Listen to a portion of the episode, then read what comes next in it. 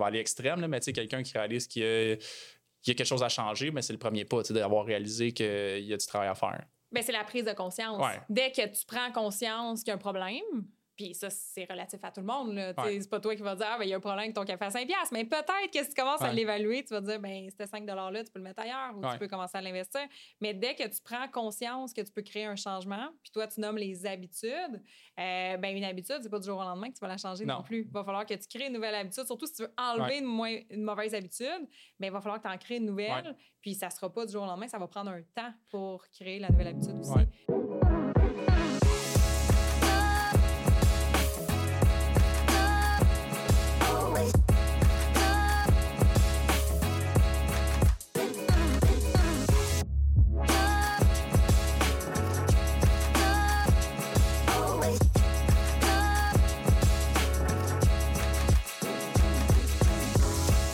Bienvenue au podcast Outside the Box. Je m'appelle Maude Perron et aujourd'hui, c'est à mon tour de poser des questions à Hugo Labrec pour qu'on puisse le connaître à travers son podcast. Salut Hugo, Salut Maude. Comment ça va? Ça va bien, merci. Oui, comment tu te sens d'être de l'autre côté de la table? Ben, je me sens bien, je me sens bien. Je trouve que des fois, c'est plus facile de répondre aux questions quand on se les fait poser. Euh, C'est pas le même rôle animé puis être invité, mais être invité à mon propre show, je trouve ça intéressant. Mais c'est différent parce qu'il y a deux minutes, j'étais à l'autre côté de la table, puis là, on dirait que j'ai pris mon aise et euh, je suis très contente de te poser des questions pour apprendre à te connaître à travers ton propre podcast. Et en fait, Hugo, tu es planificateur financier, investisseur immobilier, papa, euh, un homme marié. Vas-y, qu'est-ce qu'on peut dire d'autre de toi? ben, j'ai plusieurs chapeaux, là, mais je pense que ça les résume quand même bien. Là. Euh, ouais, je suis actif dans l'investissement boursier. Euh, j'ai lâché la construction en 2015 pour l'amour du marché boursier. Dans le fond, euh, dans l'idée d'outside the box, euh, quand j'ai, je me souviens, je pense que je vais tout le temps m'en souvenir, j'étais allé à Brossard avec ma femme voir un show de Mike Ward, puis c'est elle qui conduisait. Puis Moi, j'étais sur mon téléphone, puis à un moment donné, je vois une publication, quelqu'un qui dit qu'on me fait 1500 pièces US en 15 minutes. Puis là, je me disais, comment c'est possible de faire ça quand moi, dans le fond, j'ai un travail vraiment sérieux. Tu sais, je suis menuisier, puis je bâtis des, bâtiments comme l'hôpital Sainte-Justine, tu sais, des gros travaux d'envergure, des autoroutes. Comment ça que moi, je travaille dans des conditions extrêmes de froid à moins 40, puis je fais comme 740 pièces par semaine. sais, ça marchait pas pour moi, puis je me dis, il y a quelque chose qu'il faut que j'aille voir plus loin, c'est quoi? Puis j'avais vu qu'un de mes amis avait liké la page de la personne qui avait mis la publication, puis ça fait longtemps que je pas parlé, puis j'ai dit, Hey, salut, ça va? C'est qui ça? Puis c'est quoi ça, les, les small caps et le trading? Il a commencé à m'expliquer un petit peu son expérience à lui, son parcours. Puis de là, on s'est mis à étudier euh, non-stop. Pendant mes pauses, j'allais dîner, puis j'avais des écouteurs, j'écoutais des vidéos, je lisais des livres, j'avais un journal où est-ce que je prenais des notes, j'écrivais tous les setups, j'écrivais tous les, petits déclics que j'avais, les trucs que je pensais qu'il était important à retenir. Puis à un moment donné, ben, j'ai dû faire le choix de me dire, ben, si je veux aller plus loin dans ce processus-là, puis dans ma passion, je dois trouver une façon d'être devant un écran, puis je dois, dans le fond, être en mesure d'avoir accès à ça pendant que je travaille aussi. Je m'étais allé- je m'étais ramassé dans une job de financement. Puis j'ai fait ça pendant deux ans. Je me suis rendu compte après à peu près un an que c'était pas exactement ce que j'envisageais comme emploi. Euh, J'étais directeur commercial. Puis le travail de conseiller financier, ça me rejoignait plus sur qu'est-ce que je voulais faire avec les gens. Fait que, tu sais, d'être devant l'écran, c'était pas suffisant pour me sentir accompli. Il fallait que j'aide les gens en plus. Parce que tout ce que je découvrais, je voulais le partager. Fait que conseiller financier, ça l'a fait pour m'aider. Euh, au début, j'ai commencé avec une bannière. J'étais avec la financière Sun Life. Fait que c'était déjà des petits pas vers où est-ce que je voulais m'en aller. Puis euh, après deux ans avec euh, une bannière, ben, je voulais avoir encore plus d'outils pour mes clients. Je voulais être encore plus indépendant. Je voulais être encore plus outside the box. Moi, euh, j'ai- quand j'ai une façon de penser puis j'ai une vision, ben, j'aime pas qu'on m'impose une autre vision. Je dois aller jusqu'au bout, soit pour me rendre compte que j'ai tort ou pour prouver que j'avais raison. fait que euh, ça m'a amené à être courtier puis partir mon propre cabinet de services financiers en 2019, où est-ce que là, j'ai vraiment une position neutre envers 27 fournisseurs différents, puis je suis capable d'aider les gens en donnant, selon moi, ce qui est leur juste puis ce qui est la meilleure solution. Fait que c'est ma façon pour moi de, de partager, dans le fond, mon parcours. Puis à travers ça, ben, j'essaie de transmettre mes apprentissages à mes enfants aussi. Mon fils, il a 9 ans. Fait quand ça assimilé un peu plus, là, des fois, euh, il nous assiste là, dans les projets immobiliers, mon partner puis moi. Il nous visite des blocs avec nous, puis il nous écoute parler au téléphone. Puis l'autre fois, on parlait de l'immeuble. Je dis, ah là, j'ai un autre deal, il faut que je mette cet argent-là. Puis il m'a dit, mais là, c'est l'argent de la banque, là, c'est pas la tienne. Là. Fait que ils écoutent les enfants. tu sais. Il faut faire attention à ce qu'on leur dit, là, mais c'est des éponges. Puis pour apprendre à quelqu'un, les enfants, c'est. C'est vraiment euh, une bonne façon de transmettre tes connaissances. Fait que ça résume un petit peu ce que je fais. là, euh, Je trouve ça vraiment intéressant parce que là, tu amènes l'éducation financière que tu apportes à tes enfants toi, c'était quoi l'éducation financière que tu avais reçue? C'était quoi les croyances que tu avais développées par rapport à l'argent? Euh, ben, tu sais, moi, les croyances que j'avais étaient complètement différentes de celles que j'ai aujourd'hui parce que, euh, ben, tu sais, ma mère, elle, nous a élevés toute seule, ma soeur puis moi. Ma mère, quand elle était jeune, avait une grosse accident de voiture, fait qu'elle n'avait pas fini son secondaire. Fait qu'elle a fait avec les moyens qu'elle avait. On n'a jamais manqué d'amour, on n'a jamais manqué de rien, mais elle m'a beaucoup appris, tu sais, à aller chercher ce que tu veux, à pas abandonner, mais elle était souvent, tu sais, malchanceuse ou, euh, tu sais, elle faisait avec ce qu'elle avait. Fait que moi, j'ai voulu essayer de voir c'est quoi qu'il y a de l'autre côté, dans le fond, de ces limites-là, puis de ce mur-là. Dans le fond, je voulais pas accepter de continuer comme ça. Je voulais avoir plus. Fait que j'ai commencé à m'instruire euh, via les livres, euh, via les vidéos. maintenant, il y a tellement d'outils sur YouTube, les podcasts. C'est un peu la raison pour qu'on en fait un aussi aujourd'hui. Euh, c'est vraiment facile maintenant de s'informer, s'instruire puis s'éduquer. Fait qu'il faut juste être ouvert d'esprit, puis vouloir avoir un objectif clair puis de vouloir aller le chercher. Je pense que c'est ça qui fait que ça donne la motivation de continuer de s'instruire puis d'aller chercher plus d'infos. Ça serait quoi pour toi la meilleure ressource? Tu as parlé du déclic avec la publication que tu avais vue, mais avec tout ce que tu as lu ou que tu as vu sur Internet, c'est quoi à part ton podcast, c'est quoi les meilleures ressources pour pouvoir euh, s'éduquer côté financièrement? Bien, je pense que ça dépend de chaque personne. Je pense que ça dépend de chaque personne, en fait, parce qu'il y en a que lire, c'est difficile, mais l'écouter audio, c'est plus facile. Il y en a que lire, c'est différent. C'est comme moi, je peux pas lire sur une tablette. Moi, ça me prend un livre papier. Il faut que je le sente, il faut, que je le sens, il faut que je le touche. Euh, c'est comme ça que je rentre dedans. Puis depuis comme un an, je me suis permis, je m'autorise à surligner dans mes livres. Avant, je le faisais pas. Maintenant, je le fais. Fait que ça dépend vraiment de chaque personne mais l'important, c'est de trouver sa motivation. C'est comme l'activité physique. Il y en a qui n'aiment pas ça aller au gym, mais qui aiment ça faire du vélo. fait que l'important, au final, c'est que tu prennes soin de ta santé. Fait que tu trouves la façon qui te convient le plus, puis ben, tu mets en application. Au final, c'est de passer à l'action qui compte. Définitivement. Mais ce que tu viens de dire, c'est beaucoup avec le sens si on pense euh, plus à la PNL. Mais tu as des gens qui sont visuels, il y en a qui sont auditifs. Tu as parlé des livres audio. Toi, c'est le côté kinesthésique de faut que je touche à mon livre. Euh, fait que c'est un sens que tu sais que tu es comme ça. Puis ce que j'aime que tu as dit, c'est pourquoi aller à contre-courant? C'est ça que tu aimes, continuer de, lire, tes livres, puis de souligner dedans, de vraiment aller chercher le maximum. moi, quand j'achète un livre, je me dis, OK, il, coûte 30 ben comment il peut me rapporter 3 000? Comment il peut me rapporter 30 000? Il y a tout le temps des pépites d'or dans nos livres. Euh, fait définitivement, c'est une belle ressource. Mais as-tu un livre, que, puis peut-être deux, trois livres, là, mais que tu aimerais vraiment euh, référer? Ben, ceux qui ont changé, dans le fond, pour moi, mon mindset puis mon parcours, euh, c'est des livres que mon ami Vincent m'a recommandé. Merci Vincent. Je t'adore encore celle-là. On en a parlé dans l'autre épisode. Euh, je sais pas comment on va les mettre dans l'ordre chronologique, si on va mettre ton entrevue en premier ou après. Mais euh, Père riche, Père pauvre, ça a été un gros déclic par rapport à comprendre le mécanisme financier de l'argent. How to Win Friends and Influence People de Dale Carnegie. C'est Carnegie ou Carnegie, je sais jamais comment on le dit. Mais qu'est-ce que tu J'ai entendu les deux, mais Carnegie, c'est ce que j'ai entendu. OK, bon, ben, ça sera Dale Carnegie dans ce cas-là. Il m'en voudra pas d'où est-ce qu'il est présentement. Mais je suis pas sûre non plus pour ça, de comment le prononcer. On le lit, mais c'est rare qu'on l'entend. OK, ben, ben, mettons, euh, comment se faire des amis et influencer les gens, là, en français, grosso modo. Carnegie. Oui, ça, ça m'a beaucoup aidé à comprendre, de voir l'autre point de vue. Euh, ça a été mes premiers livres, ces deux-là, Think and Grow Rich de Napoléon Hill, puis euh, Seven Habits of Highly Effective People. Ça aussi, là, ça, ça fait tout un lien par rapport à le processus de dépendance vers l'indépendance, vers l'interdépendance. Fait que je pense que ça beaucoup au niveau social, networking aussi, d'avoir des livres un peu plus sur les relations, puis comment échanger avec les gens, comment parler, comment écouter surtout.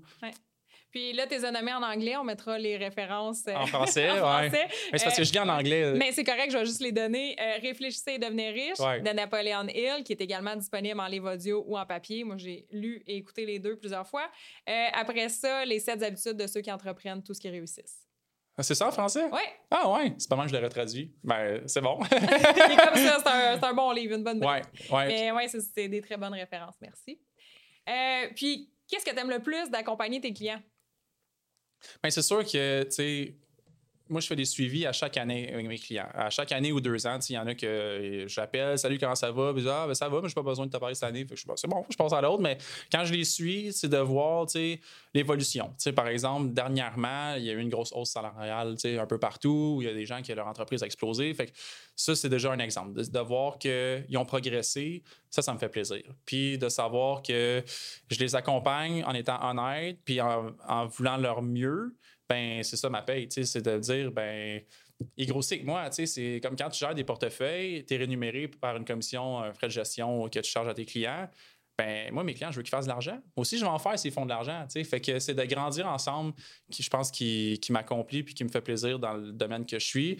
Parce que ben moi, je l'ai appris un peu plus à la toffe. Je n'ai claqué des comptes au trading avant de comprendre c'était quoi mes bobos. Fait que si maintenant je peux faire éviter ça à quelqu'un, je suis capable de leur poser des questions pour le mettre en perspective. Est-ce que, dans le fond, tu as vraiment envie de le gérer toi-même ou est-ce que tu es prête à laisser un peu de rendement sur la table en ayant une approche plus long terme?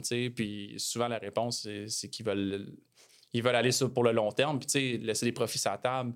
C'est si tu aurais fait de l'argent. Parce que, tu sais, au, au, début, Michel en avait parlé dans l'épisode avec lui, ton niveau de confiance est très élevé, mais tes compétences sont pas élevées. Là. Fait que, à un moment donné, ça, change, ça vire de bord là, quand tu réalises que tes compétences sont pas si avancées que ça. Fait que je pense que c'est vraiment ça, dans le fond. C'est des accompagner vers pas un chemin sûr, mais un chemin réaliste. Puis par la suite, ben, c'est sûr qu'on ajuste. Si ça ne correspond pas à où est-ce qu'ils veulent se rendre, ben là, j'offre des solutions. Comme la semaine dernière, il y a quelqu'un qui voulait me demander comment je vais faire pour acheter ma maison. C'est tellement rendu cher maintenant. OK, ben, est-ce qu'on peut envisager de faire un prêt REER? Est-ce qu'on va avoir un retour d'impôt qui va être suffisant pour ta mise de fonds? Qu'est-ce que tu es capable de mettre de côté? Puis après ça, on magasine les maisons, puis j'y amène l'idée de, t'as-tu considéré d'avoir un locataire, parce que ton hypothèque à 400 000 était autour de 2600, puis si tu montes à 450 000 pour un duplex, puis tu as un loyer de 1000 en bas, ben là, dans le fond, tu viens de libérer, ton hypothèque est rendue à 1006 à la place de 2006. Fait que c'est juste d'amener des perspectives différentes, puis de partager mes connaissances avec eux pour que eux, à la fin, ils prennent leurs décisions. Moi, je leur dis tout le temps, moi, je suis l'équipe de son, vous, vous êtes la rockstar. Dans le fond, je fais juste m'assurer que le show y aille. Ah, c'est bon ça. Puis lui, il n'avait pas considéré du tout l'idée d'un duplex. Bien, un petit peu, mais tu sais, quand que tu commences à apprendre sur un sujet d'investissement, ben tu penses tout le temps que c'est difficile de, l'atteindre. Tu penses que c'est loin, tu penses pas que c'est aussi atteignable que ça. Fait que, c'est sûr que pour lui, en partant, d'évaluer combien j'ai de mise de fonds, c'était pas mal ça, son air de la guerre au départ. Puis là, quand j'en ai l'idée, ben écoute, dans le fond, tu la braquette des 100 000, tu vas avoir un bon retour d'impôt en mettant des REER. Fait que soit que tu en mets de ta poche ou soit qu'on fait un prêt REER, mais tu si tu utilises un levier, il faut s'assurer que ça correspond à ta situation financière. Il faut que ta situation te permette de prendre un risque comme ça. Fait que c'est juste d'amener des perspectives différentes pour que les gens aient les deux côtés de la médaille, puis après ça, ils puissent faire une décision réfléchie. ça arrive que je vais dire, écoute, pense à ça, on se rappelle dans deux semaines, tu me diras qu'est-ce que tu en penses.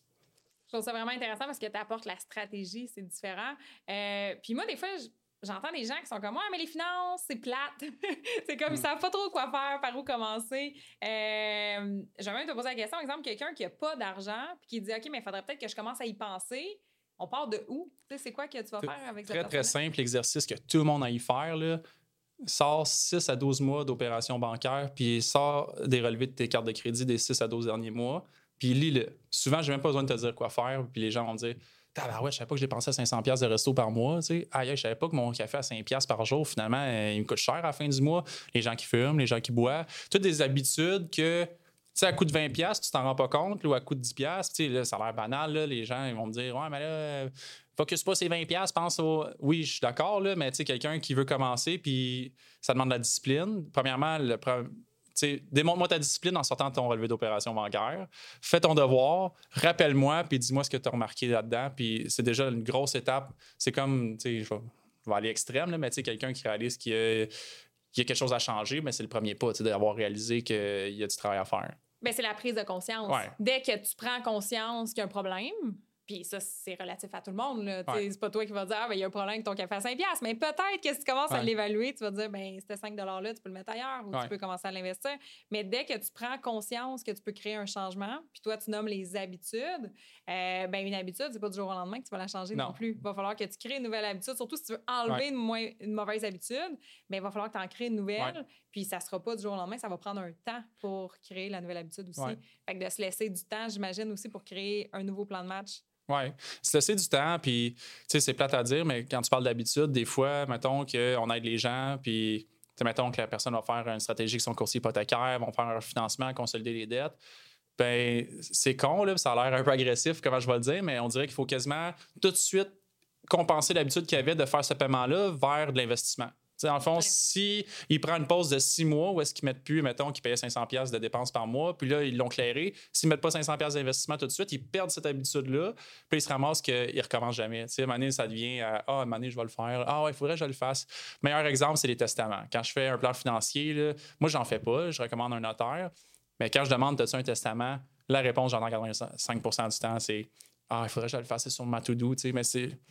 C'est le même principe. L'investissement, c'est l'habitude. Il faut que tu la crées. c'est pour ça que des fois, les gens, ils devraient commencer juste avec un 20, 30, 50 pièces par semaine ou par mois pour implanter l'habitude. Puis à un moment donné, de se rendre compte de dire OK, ben écoute, c'est quoi, je vais en mettre plus finalement. Juste commencer les habitudes, débâtir les anciennes habitudes, puis en créer des nouvelles. Ça me fait penser aussi euh, dans le livre Les secrets d'un esprit millionnaire que tu dois connaître? Non, je ne l'ai pas lu. Je l'ai pas lu, mais je vais mettre ça. Euh, mais tu me diras si ça s'applique à ce que tu vois avec tes clients. Mais ce qu'il dit, en fait, c'est que. Euh, là, j'ai un blanc sur le nom de l'auteur, tu pourras le mettre en référence. Mais qu'on a tous notre plafond financier aussi. Puis si tu es habitué que ton compte de banque soit toujours à 0 mais il va toujours être à 0 Fait que même si tu viens d'avoir un bonus de ton employeur ou tu viens de créer une rentrée d'argent, mais il va revenir à zéro. Si tu es habitué que ton plafond, c'est moins 5 000, il va tout le temps être à moins 5 000. Puis il y en a que ça va être à 5 000. Ils vont dire j'ai tout le temps le même coussin. Mm-hmm. Il y a comme un plafond financier que les gens sont habitués d'avoir. Fait que c'est pour ça ce que tu nommes, c'est si on remplace la mauvaise habitude de dépenser à une place, il faut créer tout de suite un investissement parce que le compte de banque, s'il s'accumule, ben, ça se peut que la personne, juste inconsciemment, parce qu'elle a cette habitude-là de voir son compte à un chiffre, mais qu'elle aille reprendre l'argent. C'est quelque chose que tu vois, des gens qui commencent à avoir plus de succès, puis finalement, ils vont dépenser d'une façon. Oui, c'est clair, c'est relatif. Euh, puis là, ils m'en voudront, là, mais je vais les exposer. J'ai vu beaucoup de courtiers immobiliers qui ont eu des grosses années dans les dernières années, qui, qui ont euh, changé leur rythme de vie, où est-ce que là, ça grossit puis de mettre tes limites où est-ce que comme là, si je suis pas capable dans le fond de pas répondre, je vais le fermer mon téléphone. moi, j'ai mis des timers sur mes applications, je le ferme quand que je me rends compte que je suis trop dessus, ou je pars en moto quand je pense que je vais faire une rade de charge, je vais passer à sur le téléphone, ben je vais, je vais l'éteindre carrément parce que à un moment donné, euh, le temps passe vite, puis ces années-là, tu les rachètes pas. Ça serait quoi la routine matinale de Hugo? Là, je suis curieuse. Routine matinale ou même routine du soir aussi? Tu fais quoi? Euh, ben, je me lève le matin, euh, j'essaie le plus possible de me lever à 5. C'est pas toujours facile. Quand tu finis à 10 de lever le soir, des fois, euh, tu passes direct. Mais euh, je me lève, mon cadran sonne à 5, je me lève à 5h30, 6, j'ai un mastermind à 6. à 7, les enfants ils se lèvent, fait que c'est la préparation vers l'école. Ma femme va emporter un à l'école, moi je vais porter l'autre à la garderie. après ça, je reviens vers 8, 8h30. Je vais prendre une marche jusqu'à 9. 9, les rendez-vous commencent. Euh, à 11, 11h30, je pars pour le gym. Je recommence les rendez-vous à midi et demi, une heure retourne chercher les enfants vers 4 heures, puis on passe du temps ensemble pour les soupers, puis les bains, puis après ça, à 6 heures, on repart en rendez-vous jusqu'à 9 h, 9 h 30. C'est ça, tu travailles à tous les soirs. Là.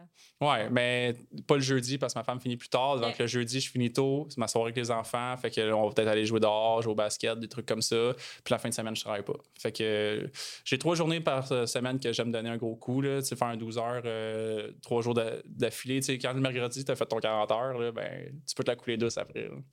Vraiment cool. Puis la dernière question, Outside the Box, pourquoi ce nom-là pour ton podcast? Euh, ben parce que je, me sens souvent différent. On a parlé des différences dans les derniers épisodes, puis ça va revenir souvent parce que euh, j'ai un exemple que je suis allé au congrès de, l'association de la relève des services financiers, puis il y a beaucoup de gens qui parlaient de quand on a commencé, puis on est sorti de l'école, ou quand j'ai repris la business à mon père. Ben, moi, je pars d'un parcours différent. fait que je l'ai appelé Outside the Box parce que je sens que j'ai une expérience différente. Il y a d'autres gens qui ont même vécu que moi un peu par rapport à l'éducation financière, mais mon parcours était différent. Puis quand je parlais du projet avec d'autres gens de mon domaine, ils me disaient tout Ouais, mais là, tu sais. Euh, ouais, il faut être présent sur les réseaux sociaux, mais personne qui nous a dit que ça rapportait vraiment ou qu'il y avait un retour sur investissement euh, significatif. Puis moi, je trouve qu'il y a des sujets qui doivent être discutés, puis des sujets qui m'ont aidé à améliorer mes finances, puis je voulais les partager avec les gens. C'est pour ça que je fais venir des invités, des trucs que j'ai trouvé importants, des livres que j'ai lus, que j'ai trouvé bons. Fait que c'est toutes les raisons pourquoi j'ai amené ça à Outside the Box. Merveilleux. Merci pour cette entrevue. Ben, merci à toi de me l'avoir passé en entrevue dans mon propre show. Ben oui, j'adore ça, n'importe quand. Ben, merci. Bye tout le monde.